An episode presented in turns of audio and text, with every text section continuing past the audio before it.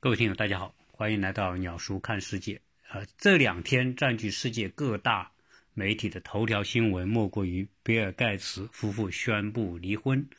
这一宣布离婚啊，给了世界人们一个特别大的瓜啊！我想，大家或多或少都在议论这关于比尔盖茨离婚的事情。在两年前，也就是二零一九年，世界首富贝索斯和他的。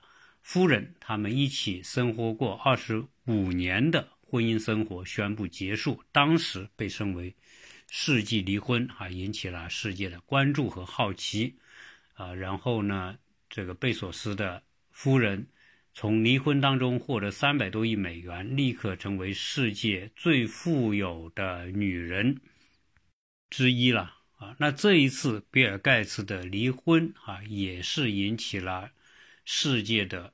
高度关注，同时引发了很多人对他们婚姻的一种遗憾，因为毕竟他们走过了二十七年的婚姻，到现在呢，比尔盖茨的年龄也已经六十五岁，他的夫人五十六岁。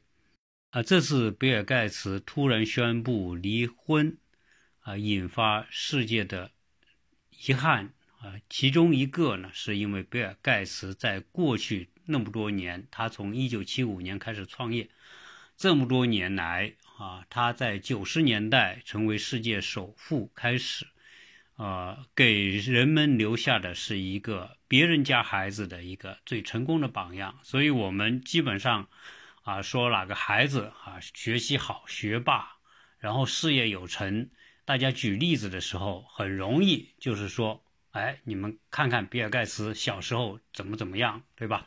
读大学的时候，哈佛大学，啊，人家都退学了啊，就开始创业了，是多么的坚定啊，多么的有主见，多么的啊，知道自己要什么。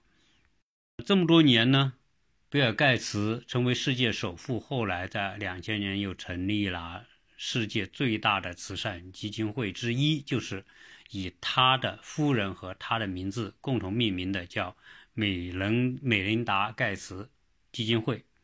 为世界啊人们做着各种各样的慈善工作，而且呢，啊这种慈善的形象呢也已经深入人心。呃，在网上呢，当然啊也没有太多的人去议论比尔盖茨啊，说他的负面的这个那个的新闻，啊，觉得他们的婚姻很稳定、很幸福啊，事业家庭都兼顾等等吧，啊，这一切都是啊。比尔盖茨他们这个家庭给世界人民所留下的一个印象。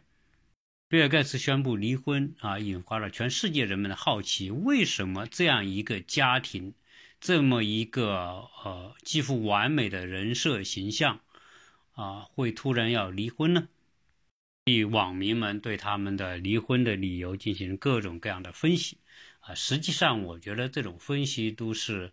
啊，一种大家的一种好事吧，啊，事实上，他们夫妻两个通过各自的官方媒体，啊，所社交媒体所宣布的离婚的理由都是一致的。我觉得他们所宣布的离婚理由啊是非常啊值得信任的，可以看看他们啊所为离婚所做出的解释。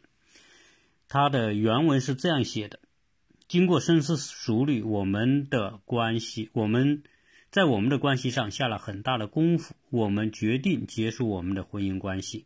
过去二十七年，我们养育了三个不可思议的孩子，建立了一个遍布世界各地的基金会，使所有的人啊，就是我们的使命是使使所有的人过上健康、富有、成效的生活。我们继续。啊，我们将继续对这一使命抱有同样的信念，并将继续我们为基金会的工作，但我们不再相信我们可以以夫妻的方式继续走下去。当我们开始新的生活的时候，我要求我们的家庭有应有的空间和隐私。啊，这是他们的一个对解释。他们俩发出的这一条声明是一致的，也就是说，他们是经过商量啊，我们怎么对世界来解释这个事情。这个也可以看得出，这个美国人在婚姻关系上他们的一些态度和一些说法啊。毕竟他们是世界的呃具有影响力的人物，所以即便他们离婚啊，他们也希望以一种相对比较体面的方式来结束这样一个婚姻啊。而且呢，他们也并不希望说这个事情变成一个特别大的官司，然后没完没了。这种状况，所以五月三号的时候呢，是由比尔盖茨的夫人美琳达向当地啊华盛顿州的地方法院提出了入婚姻的这样一个申请。当然，在此之前，他们已经婚分居了一段时间啊。分美国的法律是有这样的规定哈，先你可以提出正式的。以法律程序的离呃分居，分居达到一定时间之后呢，向法院提出离婚的申请。美国的法院对于这种离婚申请是会有一个三个月的冷静期啊，所以呢，虽然现在他的夫人已经向法院提出离婚，但是正式离婚正式生效可能要在三个月之后。他们俩就最后离婚的时间都已经商议好了，会在今年的七月份。通过这一次比尔盖茨夫妇的离婚的新闻，实际上让我们重新啊对这样一个曾经的世界首富啊，以及啊对世界拥有巨大影响力的这样一个人啊有一个重新的认知啊。实际上呢，他像比尔盖茨，虽然啊他拥有广泛的影响力，但事实上呢，他还是一个普通的人。据媒体所公布的关于比尔盖茨和他夫人生活当中的一些细节的一些内容来看呢，实际上他也有普通人那样的一些心思或和烦恼。从比尔盖茨的成长经历来看啊，我我看过他的一些相关的采访啊，包括什么高晓松跟他的啊对话呀，包括其他的。呃，他参加的其他的一些演讲啊，啊，有很多的节目是关于他的。给人的印象来说，比尔盖茨是一个非常理性的人，同时一个因为是理工男出身嘛，啊，同时他也是关心人类的这样一个发展。所以，呃，由于他的这样一份理性，呃，对世界的关注，所以我们觉得比尔盖茨是一个。做事深思熟虑，呃，很靠谱的这样一种印象。但是，如果我们回头看他小时候的经历啊，啊，实际上呢，他还真不一定是每一个家长都喜欢的那种类型。首先是比尔盖茨的家庭出身背景啊，就不是一般的人所具有的。所以有人把他说他这个投胎投的好啊，也就是说，有人说啊，赢在起跑线啊，人家比尔盖茨投胎投的好，叫赢在。妈妈的肚子里叫赢在子宫，他的家庭背景，盖茨的外祖父啊，曾经就是大名鼎鼎的美国国家银行的行长，地位自然决定了他拥有强大的人脉资源和财富。比尔盖茨的妈妈盖茨曾经担任过华盛顿大学的校董，而且担任过大银行的董事。国际联合劝募协会的主席啊，这种协会肯定是很有来头的了。比尔盖茨的父亲是一位知名的律师。比尔盖茨创业的早期，他的父亲作为律师，对他的起步是提供了非常大的帮助。后来，比尔盖茨成功之后呢，他父亲的律师事务所也发展的很大，成为世界十大律师事务所之一。是。比尔盖茨小时候的情况可并不让人乐观，他的父母也为比尔盖茨的情况非常的头痛。先他是一个非常好动的人啊，晃来晃去一刻都不愿意停。长大一点之后呢，又是一个特别自我的孩子啊，说他小时候特别皮他、磨蹭，脾气又很差，时常着急上火。住的房子呢也是乱七八糟啊，永远都是嗯。毫无条理的状态，比尔盖茨小时候呢，啊，是特别喜欢看书，但是很少说话，也比较孤僻，不愿跟小孩一起玩，经常会很多天都不出门，就是在家里看他喜欢看的书。他爸爸对于盖茨小时候这种状态是非常的恼火，经常会用一些方法来处罚他，比如说关禁闭啊，给他泼冷水啊，跟他辩论呐。但是最后都是败下阵来。他爸爸觉得他这个孩子有问题，因此呢就带比尔盖茨去看医生啊。经过医生的诊断，医生认为当时的比尔盖茨是患有自闭症的。一能够帮他走出这种自闭的状态，就是要接触人群。呃，在医生的建议之下呢，他的律师父亲和他的妈妈就经常带着比尔盖茨参加各种各样的聚会、慈善活动，让他旁听。有时候呢，让他做一些接待和迎宾的工作。妈妈呢，也带他参加各种各样的拍卖会、夏令营、社区活动等等。通过这样一些活动呢，慢慢的把比尔盖茨从自闭症的状态当中走出来。那之后的比尔盖茨虽然是他的自闭症给治愈了，但是他在性格方面仍然有很强的两面性。一方面，这个人特别聪明，啊，头脑。这个充满智慧，拥有充沛的精力，而且对事判断也很准确。但是另一方面呢，他言行举止特别粗俗无礼，有时候傲慢冷漠。这个与他小时候的那种状态啊是有关系的。是呢，他在参加这些活动当中呢，经常会给他的父亲和他的母亲提出一些他的意见和看法。他参加他妈妈的这种慈善活动的时候。他得出了一个印象，就是他说：“我虽然是在做慈善，但是慈善在我的眼里也是一门生意。西方人做慈善来说，那可不是一门生意。你你谁都可以去成立一个慈善基金会，但是呢，美国的慈善基金会它是有法律的规定。呃，如果你把你的这个基金会里的钱哈，在运用在管理的时候，你是有多少？”要用于慈善，它是有啊严格的要求。投入在慈善当中的这些钱是可以免税的。那这些慈善基金会成立之后呢，它是要运营的。这种运营就是要来经营的。所以呢，你自然是经营，当然它是以慈善当时所投入的这种基金。基金会的钱不，哈佛大学或者耶鲁大学，他们的这种啊资金来自于他们的学校的基金会啊，这些基金也是用来投资的。出生在这样一个呃优越的家庭，比尔盖茨小时候读书呢，啊是进了私立学校，最好的私立男校。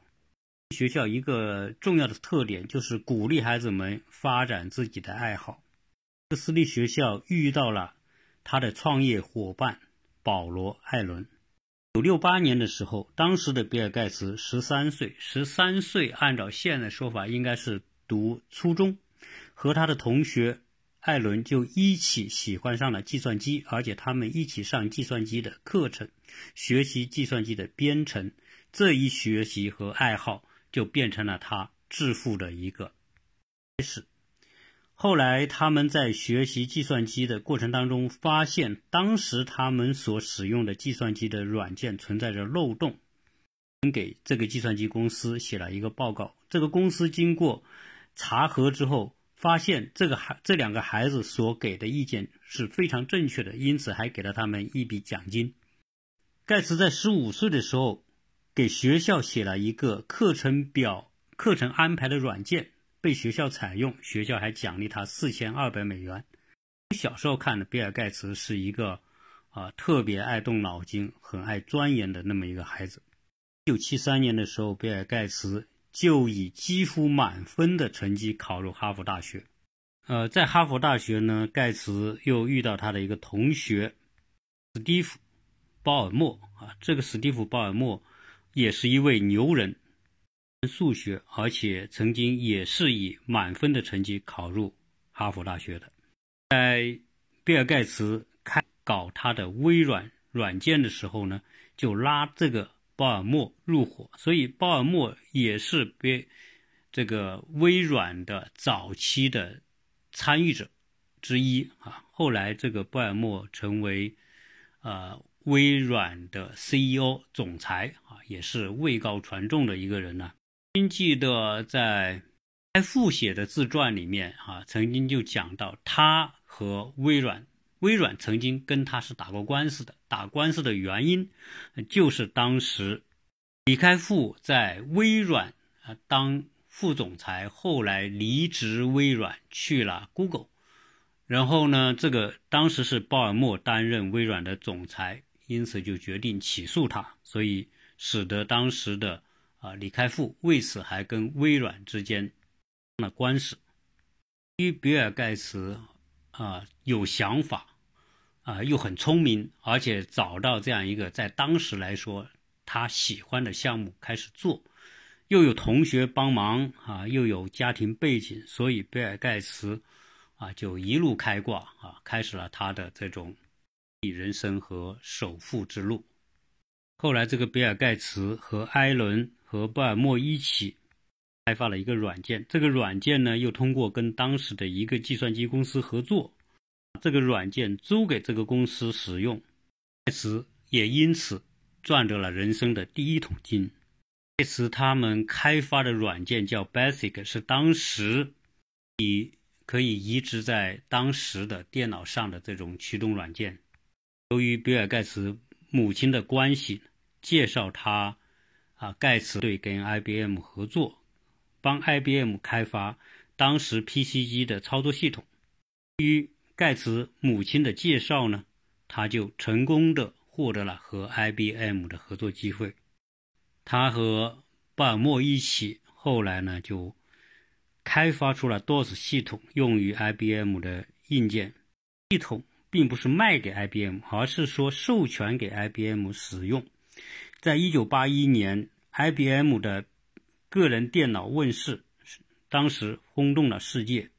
啊，一八几年的时候，在我们国内还还刚刚改改革开放了，呃，仅仅用到三年的时间，IBM 就因为这台电脑啊创收四十亿美元，而盖茨的 DOS 系统也随着授权给 IBM 啊，越来越多的人使用。一九八五年的时候，这个盖茨的这个微软操作系统，IBM 电脑的广泛应用。而获得了高达二十亿美元的盈利。盖茨就是用这些钱不停的收购当时所出现的那些小型的技术公司，大他的软件开发的实力。当时他所收购的小公司的项目之一，后每年 Windows 系统就不断的升级啊，到现在为止，系统几乎都垄断了桌面。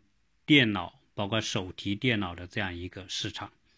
一九八六年，微软公司就在纳斯达克上市，它的股价在一年当中翻了六倍。一九八七年，比尔盖茨当时三十一岁，就成为呃福布斯榜上最年轻的富豪。一九八七年，有一个二十二岁的年轻女性叫梅琳达的。加入到微软的市场部担任他们的经理，也就是比尔盖茨的部下了。在当时来说，美琳美琳达是微软公司唯一的女性。有一次公司所举行的商务参会，他们就偶然的因素坐在一起，相互就认识了。聊天之后呢，互相知道。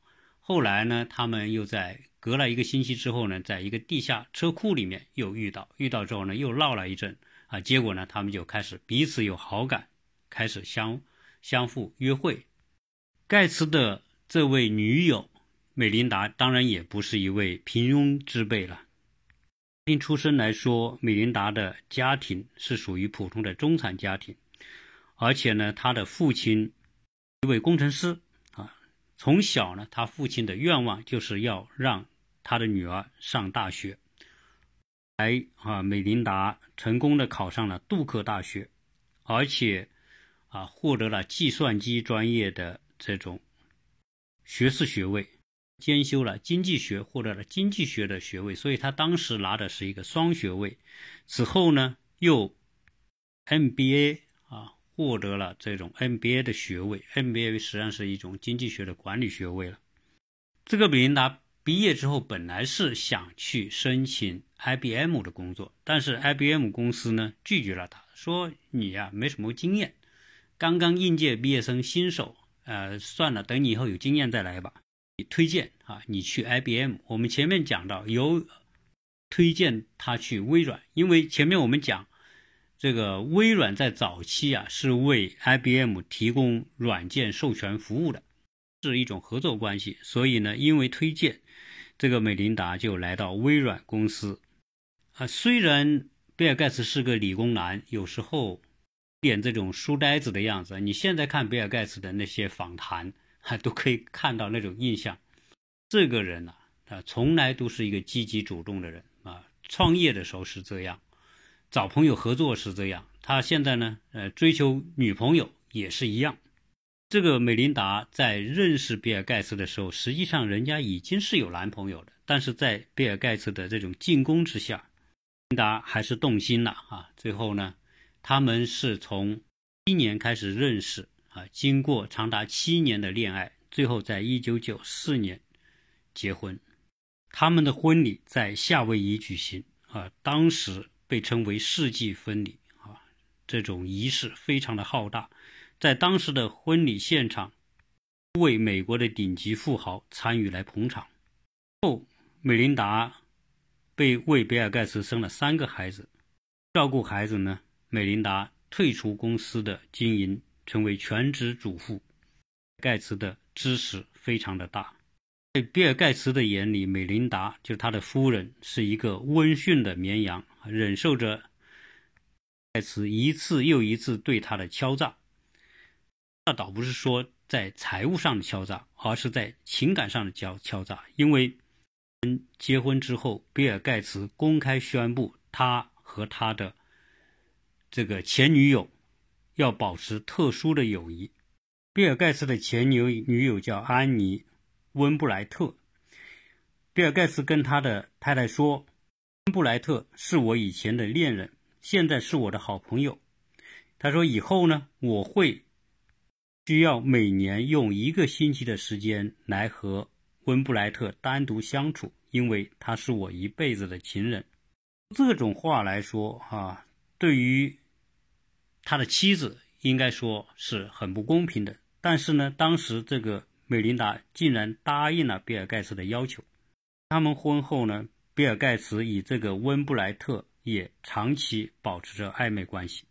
网上公布的啊，比尔盖茨写给这个温布莱特的情书啊啊，就是啊，面对这种情书，实际上是需要啊非常强大的心理的。对于他的太太来说。在他情书里面这么写，他说：“伟大而又完美的温布莱特，我爱你。在我所认识的女性当中，只有两个人值得我这么称呼。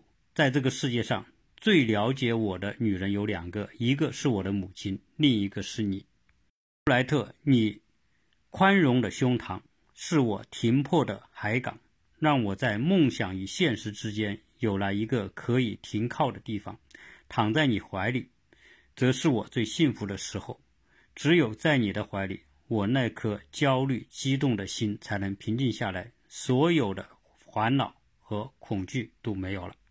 虽然比尔盖茨对于温布莱特是如此的深爱啊，但是最后呢，由于比尔盖茨母亲的反对，他们没有能够结婚啊。而且呢，这个温布莱特是比比尔盖茨大九岁。按现在比尔盖茨六十五岁来说，那莱特现在就是七十四岁了。这件事是不是成为比尔盖茨后来离婚的一个潜在的裂缝呢？这个我们不得而知。在历史上啊，曾经有过同样的故事。我们知道，呃，英国的现任的处查尔斯。曾经在八十年代，上个世纪的八十年代和戴安娜结婚。上呢，这个查尔斯喜欢的对象不是戴安娜，而是另外一个人。当时查尔斯真正喜欢的爱人叫卡米拉，王室，特别是英女王是不允许他和这个卡米拉结婚，因为这个卡米拉，啊，身世不好，而且是一个结过婚又离婚的女人。如果查尔斯跟她结婚，肯定有损有损王室的声誉嘛，啊，所以要找一个王室身份相符的。啊，实际上当时的那呢，呃，她的形象很清纯啊，她祖上山也是贵族，女王安排她和戴安娜结婚，但是到最后我们知道，她和戴安娜还是以不和收场，最后离婚。他在一九九五年呢，因为车祸而去世。在戴安娜去世十年之后，在二零零五年，查尔斯王子决定跟这个卡米拉结婚。可以说，这个卡米拉在查尔斯王子心中所拥有的地位啊，远远高过戴安娜。可以说，那可能是他的真爱，也可能是他的初爱啊。不管怎么样吧。啊，在他的心目当中，他觉得和卡米拉在一起就更开心、更幸福。对于比比尔盖茨也是一样，比尔盖茨也爱着他的夫人叫梅琳达，但是在他的心目当中，温布莱特所拥有的分量远超过了梅琳达，因为比尔盖茨的母亲啊反对他和这个温布莱特结婚，因为毕竟年龄相差这么大。你比尔盖茨又是个公众人物，这会有损你自己的形象，也有损你公司的形象。比尔盖茨当时不得不放弃和温布莱特的想法。哎，比尔盖茨结婚之后，在他的办公室里还挂着他前牛与前女友的肖像，这呢，这个美琳达都忍着了，都是都接受了啊。所以我们刚才讲，实际上呢。对比尔盖茨来说，他的这些做法是对他现任妻子的一种情感敲诈。对于比尔盖茨来说，他的感情生活并不是那么单纯。除了我们说的温温布莱特，啊，他作为他心中的永远的情人，和他现在结婚的老婆美琳达之外，那他还有一个秘密情人，斯蒂芬妮。这个斯蒂芬妮呢，是他的一个员工，也是他的秘书啊。当然，年轻貌美，二十五岁，总裁的秘秘书啊，天天在一起，日久生情啊。最后呢，这个盖茨又爱上了这个 Stephanie。由于他们是这样秘密情人的关系呢，所以这个 Step 这个盖茨对 Stephanie 肯定是也是非常放心的。所以 Stephanie 经常参加比尔盖茨的一些非常机密的会议。微软公司很多的内部秘密，Stephanie 呢，秘密情人的关系，对吧？这个没有任何的名分，他也不想这样下去。但是比尔盖茨呢，对他有强烈的控制欲。这个 Stephanie 有自己的男朋友，但是呢，盖茨也不愿意放过他。这个 Stephanie 就显得很无奈啊。最后呢，在一九九九年就爆出了一件惊天大案。时，美国政府起诉微软，说违反了美国的反垄断法，对整个行业进行控制，妨碍了其他竞争对手的发展。美国政府司法部的起诉之下呢，他这个小女友一气之下就跑到这个法庭啊，法庭要他作证，因为他不是了解微软的一些内部机密嘛，参加一些秘密的会议。结果呢，这个 Stephanie 就在法庭上出庭作证，证明微软有违反反垄断法的事实和证据，所出示的证据肯定是百分之百的啊，有利于美国政府对他的起诉。最后呢，微软差一点就被美国政府分拆啊。后来由于微软通过出大笔的罚款认罚，啊，最后与司法部达成和解。为此，呃，微软付出了八十亿美元的代价。说到这里呢，我想啊，我们大概都了解，比尔盖茨就是一个普通的人。我们在新闻上或者社交媒体上经常看到某某富豪啊有多少多少情人，有多少多少婚外情、婚外恋等等这种事情啊，实际上在比尔盖茨身上同样发生着。所以，美琳达和盖茨这样一个人一起生活二十七年，对于一直致力于追求夫妻平等的美琳达来说，从他们的声明当中可以看得出，他们说。他们做了最大的努力来改善他们的关系，但事实上来说，他们觉得他们没办法生活下去啊。期间自然是有很多的苦衷和难言之隐。于盖茨和他的夫人在婚前是没有钱的协议，那后来呢？他们的就比尔盖茨的所有的财产都。被认定为双方共有财产，在美国的，呃，像华盛顿州啊，是对于这种情况啊，离婚的时候一定是一分为二啊，就对半来分割财产的。对于现在比尔盖茨所拥有的超过一千三百亿美元的这这个巨额的财产，那有可能这个美美琳达可以分到一半，就是超过六百五十亿美元。如果她获得这笔财产，她可能会成为世界上最富有的女人。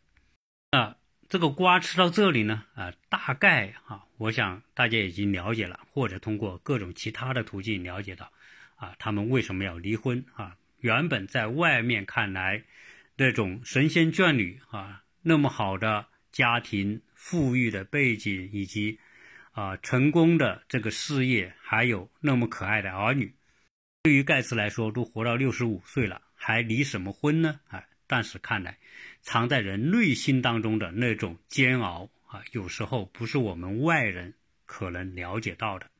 借着这个话题呢，我想展开来聊一聊，现代婚姻对于人类社会而言，是不是一种还可以一直像过去几千年来那样一直延续下去的一种社会关系呢？在我在前面的大概七八期吧，曾经讲到过一次关于婚姻和爱情的关系，对婚姻和爱情或者恋爱两种不同的状态的分析啊，我们可以得出，比尔盖茨啊，婚姻走到今天也就不难理解，婚姻是一种社会属性的，是一种人与人之间的一种关系，这种关系。很大程度上啊，成为一种权利的界定，但是爱情呢，和婚姻是没有必然关系的，啊，我们 经常会说啊，婚姻是爱情的坟墓，这个话呢，啊，听起来确实不一定啊让人认可，但是呢，它又似乎有几分的道理，因为爱情或者恋爱啊，它是一种生理属性的东西。啊，不光是人需要恋爱，需要爱情，动物界的、植物界的万事万物都有爱情、恋爱的过程。因为恋爱和爱情本质上来说不是为婚姻服务的，恋爱和爱情是为繁衍而服务的。说到这里呢，呃，我们得承认，男性和女性在对待爱情上，它是有差异的。因为它是两种不同的动物，呃，男人是一种相对更开放的动物，而女人呢是相对比较保守的这样一种特性，你就能够理解为什么现在很多啊有地位、拥有财富的很多人，特别是些男性啊，你同时爱上好多女性，社会上关于。这个小三、小四这这一类的这种绯闻啊，多得不得了。我们听到某某贪官贪官了十几个亿，然后呢，用一栋大房子养了无数多的情人，这种情况，实际上这种东西啊，本质上来说，它和婚姻没有关系，甚至它和爱情都没有必然的关系，它和生理的需求有关系。任何一个人来说，特别是那成功的男人来说，他的。这个生理欲望啊，可能就会更加的旺盛，因此呢，他也有条件去实现他的这样一些想法或者是这些目标的追求。当然，如果以我们来看比尔盖茨这种情况来说呢，反应和他的这些做法就是一个普通的男人的这种反应和做法，受制于道德和观念的约束啊，他的这些做法肯定会被人诟病的。问题是，我想说的重点是。对于他们这一段婚姻走过二十七年，到现在，啊，虽然不说垂垂老矣吧，到了六十五岁，那也已经是一个标准的老年人了。什么东西不能够容忍，不能相互接纳，不能宽容，不能够二十七年都走过来了，为什么后面剩下的十几二十年不能走下去呢？这个话题呢，就会变得特别复杂啊。我觉得人的情感本身就是一个特别复杂的事情。网上可以看得到啊，这个盖茨喜欢的他的这个情人，这个叫温布莱特，在网上也有他的照片。当然，这个照片看起来可能年年龄也是偏大，毕竟比他大九岁。那同时呢，你说她有多美呀，也可能谈不上。但是呢，盖茨就是喜欢她。啊，就像我们说的，查尔斯就是喜欢卡米拉。卡米拉从长相、从气质、从各方面都不如戴安娜啊那么高雅、那么温柔、那么可爱、那么甜蜜甜美。但为什么查尔斯就喜欢她呢？哎，这里面就就是另外一个问题了，对吧？对于一个人喜欢另外一个人，啊，这种东西没有道理可讲，啊，原因是什么？原因他这里面啊。就是说，我们说有一个物理学的词叫同频共振。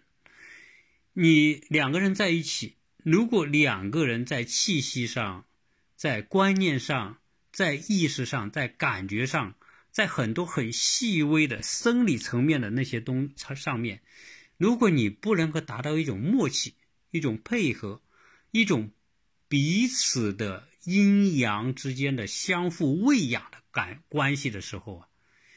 啊那就变成什么？就是说是相吸还是相斥的问题啊？可能就是这个盖茨和他的那个情人叫温布莱特，他就有那种啊，虽然他大，虽然他可能也长得并不好看，对吧？也可能说显得会比较偏老，哎，但是呢，可能这个温布莱特他的学识修养以及他对比尔盖茨的理解。啊，以及他们相互之间探讨的问题，种种的因素吧，就如同一个人穿一双鞋的概念，就是你的脚穿那双鞋合不合适，只有你的脚知道。我们经常看到有些国内有些这个油腻的中年男人，他喜欢穿上布鞋，啊，他不穿皮鞋，啊，为什么？因为他觉得穿布鞋舒服，啊，如果从外表来看，这个。布鞋怎么会有皮鞋漂亮呢？啊，所以这种啊情投意合的状态啊是特别重要的。所以在比尔盖茨的心目当中，肯定永远有这样一个坎，在他的心中，可能他永远都会去相比他现任的夫人和他以前的情人之间，哪一个让他会感觉到更加的舒适，更加的在。感觉上、状态上，让他感觉到更加的愉悦啊！这个东西啊，只有在盖茨自己心中才会知道。何况呢，两个夫妻在一起生活，那可是柴米油盐，那可是有各种各样的日常生活当中的无尽的琐事。这种琐事是很难达到一种默契的，人与人之间。他都有性格，都有脾气的差异，对待同一件事情也产生不同的看法。所以，为什么会有摩擦的出现？摩擦的出现就是因为大家不是一致的。像对于盖茨这个家庭，三个小孩，大大小小的事物，盖茨本人又是一个工作狂，到到年过六十岁，有时候一天工作十六个小时。他基本上来说，把工作放得特别重，然后呢，相应来说呼应了他的家庭，家庭，所以这也是作为一个妻子来说啊不满的原因吧。结合盖茨小时候的那种状态，他是一个很自我、聪明，但是肯定又是个很专断的人，啊，种种因素在一起来说，啊，如果是他的太太，啊，但凡在性格上稍微有点个性来说，这两个人在一起，彼此之间就很容易形成一种摩擦或者是冲突。那长期的摩擦和冲突，彼此之间的那种可以相融的气息会越来越少，彼此之间都成为对方的一个负能量，说在很多感觉上形成一种排斥，可能变得没有办法达成心理默契。也是要依赖什么？依赖强大的忍耐力和控制力来维持这种关系。但是这种这种靠忍耐和控制来维持这种关系，要长期来维持这种关系，也是一件很不容易的事情。现在这样一个男女平等的时代，啊，谁都不愿意说啊，我要我就得受这个委屈，啊，对于我们刚才讲的盖茨，在他婚后。和他太太所约定的，和他和他的情人之间的那种关系，那一般的人可以忍耐得了的。我们现在看现代的婚姻里面，为什么啊它的稳定性会越来越差呢？啊，这个从这一点来说就可以理解，因为现代社会大家都开放了，都自由了，没有那么多的约束，也不像说哦，比如中国啊，或者是欧洲也好吧。都有一个所谓的妇道，为什么要有妇道呢？因为是以男人为主的世界，女人要服从男人。所以在在解放前或者是在封建时代，妇女就有就这个社会就有很多东西会形成对妇女的约束啊，各种清规戒律啊，女人得遵守，而男人可以不用遵守。那个年代，男女处于一种不平等的状态。这个东西在封建时代，这个妇道所形成的这种社会舆论的影响和压力啊，是一般的人是不敢逾越的。看，在清朝的时候，为什么那些妇女裹那个小脚？那从很多的回忆或者是小说所描述的那种裹小脚，大家想想，一个女人。按正常来说，脚是正常长大的，你得从小开始裹，用布给它缠着，那是种非常痛苦的过程。那为什么那么痛苦？这些女人还要去裹这个脚呢？就是因为当时的社会舆论对于妇道的要求，你要是不裹小脚，啊，那你就是一个不守妇道的人。你不守妇道，那社会上各种各样的异样的眼光都可以把你杀掉。那些妇女，即便再痛苦，她也得去裹那个小脚。这些东西都没有了，男女都平等了。在现在这个社会，美国这个社会啊，当然女权运动各种各样的，那女性更能更是平等自由了。像中国也是一个男女平等，应该说在全世界做的最好的国家之一。对于这样一种男女平等的一种氛围之下。个人结婚走到一起是一件特别难的事情，所以像那歌说的嘛，“相爱容易，相处太难。”啊，确实是。那爱为什么容易？因为爱是个短暂的过程，爱是一个为了讨好对方，然后做付出、做牺牲的那样一种状态。那种状态不是因为这个人高尚啊，比如说我们看男女恋爱的时候，男的做的多么多么的殷勤，可以。可以百般的去讨好、去呵护、去关爱这个女的，对吧？这样不是因为说哦，我就是要娶到你，要结婚，娶到你的潜台词是我要跟你结婚，然后呢组成家庭，最后呢啊生儿育女。生物学的角度来说，它和孔雀开屏，和这个。鸟在森林里面要放声歌唱一样，它吸引异性，得异性的欢心，它能才能最后获得，啊，我们说的结婚生子吧，也叫交配的权利，够这样热心献殷勤，不够这么关心，可能你会竞争对手就把他抢走了。现代这样一个时代，维持婚姻是一件非常高难度的事情。他需要人们会说哦，依靠一个人的学识，依靠人的一个人的修养，啊，这是什么叫学识？什么叫修养？要说为什么有时候在一个家庭会出现摩擦，会产生冲突？出现摩擦和冲突的原因，是因为你有主见。你有主见的前提，是因为你有认识和判断事物的一些个人标准。每个人。随着自己长大的过程，就是从无标准建立有标准的过程。随着你成熟，十八岁、二十岁之后，你的这种看待事情、评判事情的标准就变得越来越坚韧。啊，也就是说，你不会轻易的对周围的事物或者对别人的看法、对别人的意见轻易的附和，即便附和。也是一种表面上的假的符合，在内心里面，你仍然有一个强大的内心的标准。当你结婚之后，两个都有自己标准的人放在一起，到底以谁的标准为标准？组成家庭来说，要达成共同的标准，只有一种可能性：要么你就放弃你的标准，或者是降低你的标准，你总得以一个人的标准为主。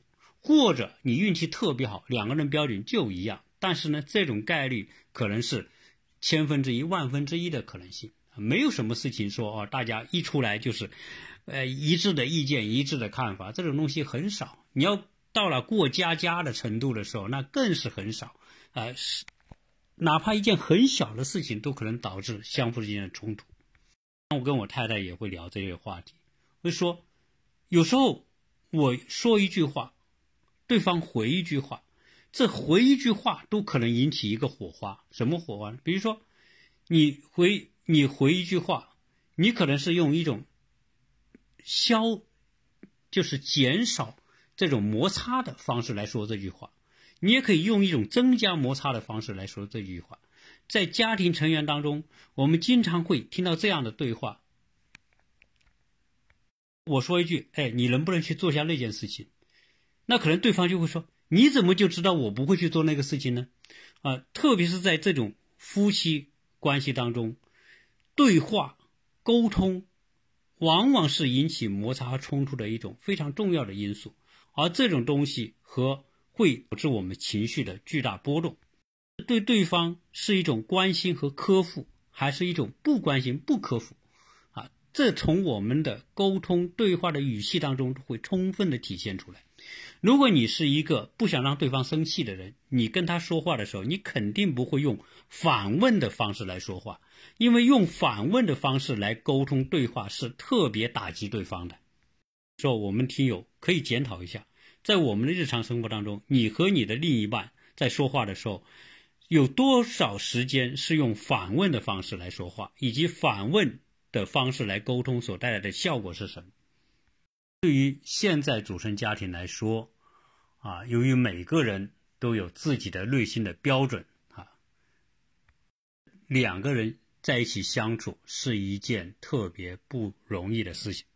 说现在这个社会离婚啊，我们曾经谈过，这个离婚率啊是越来越高。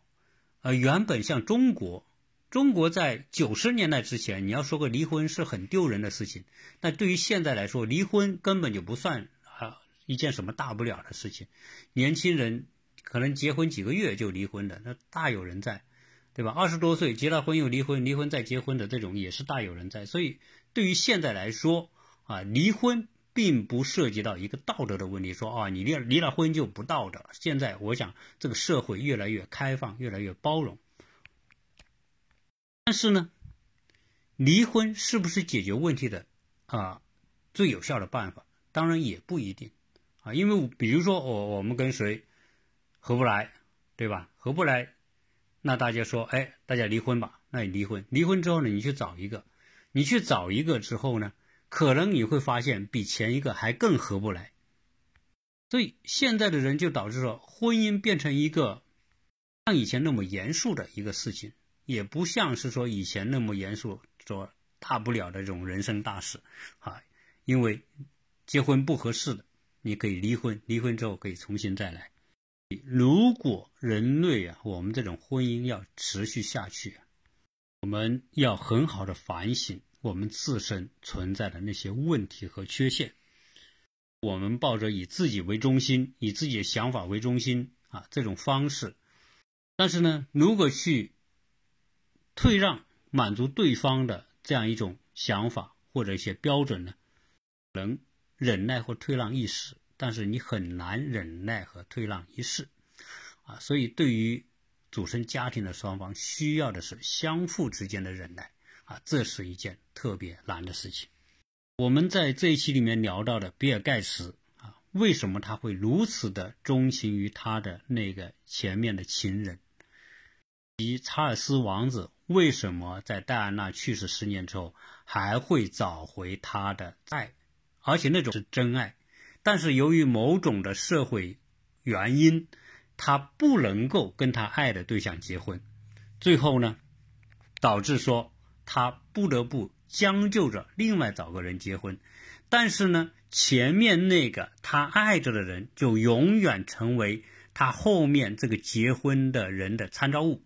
他会觉得后面这个他结婚的对象在很多方面都不如前面那个人，因为前面那个人是一种爱的状态当中所表现出来的那种相互谦让、关爱、愉悦、让你开心的状态。婚姻当中的这个人。不可能做到恋爱当中那种那个人那种状态。这个有前面一个爱情的参照物放在前面，那你后面结婚的这个人可能最终会输给前面这个人。也就是说，这个美琳达注定是会输给这个温布莱特。啊，被全世界所喜欢的戴安娜也最终会输给前面那个卡米拉一样。那说到最后，也可以说是婚姻输给了爱情，因为你结婚的对象是另外一个人，而你爱情的对象是前面那个人，所以婚姻注定肯定是输给爱情的了。我想，我们很多人可能都有这样的体验。啊，你可能恋爱过很多对象，最后你结婚的那个人，你总会觉得不如最初你初恋的那个那个人的感觉啊，那当然是比不了的了。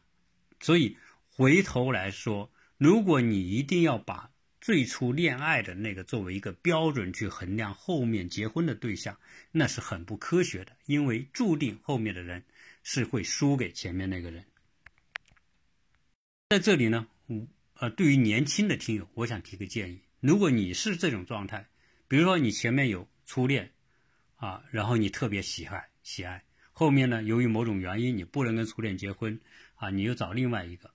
如果你找另外一个，如果你想幸福，那你后面找的那个一定要超过前面那个，就是你对后面这个人的这种喜爱，相互之间的沟通，相互之间的关爱，我们说的那种。这种思想观念、意识、情感啊、爱好种种方面，你超过前面那个，你前面那个就不会伤害到你后面的这一段感情，或者是你要结婚的对象。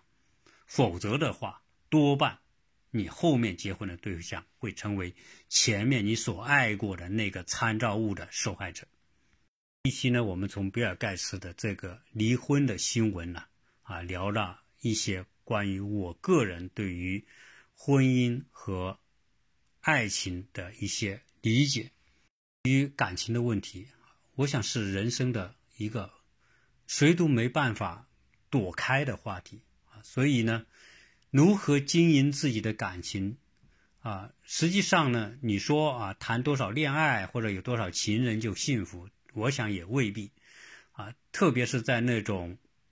他的这种环境当中，你的恋爱对象越多，或者你脚踩多少多少船啊，这种状态啊，你可能在某一时是觉得很快乐，但是综合来看，它是一种痛苦，你牵扯的这个内容越多啊，实际上你是越难应付，越痛苦，人就没办法变得很纯粹和单纯。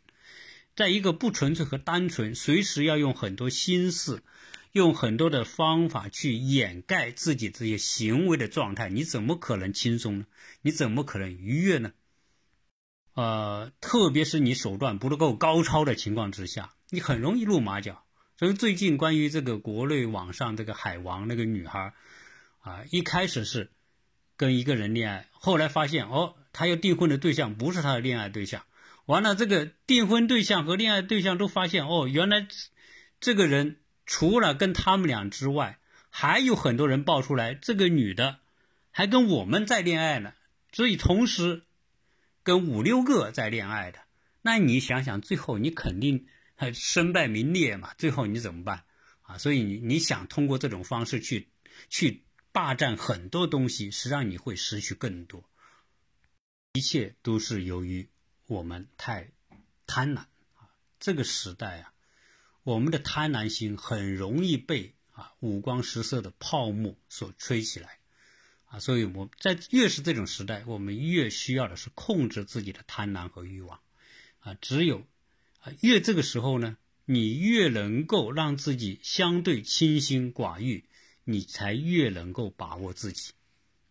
这期呢就跟大家啊分享我个人的一些看法啊，有兴趣啊建立。微信沟通的可以加我的微信幺八六零七三幺八二零零，啊，也可以加何洁世家的拼音。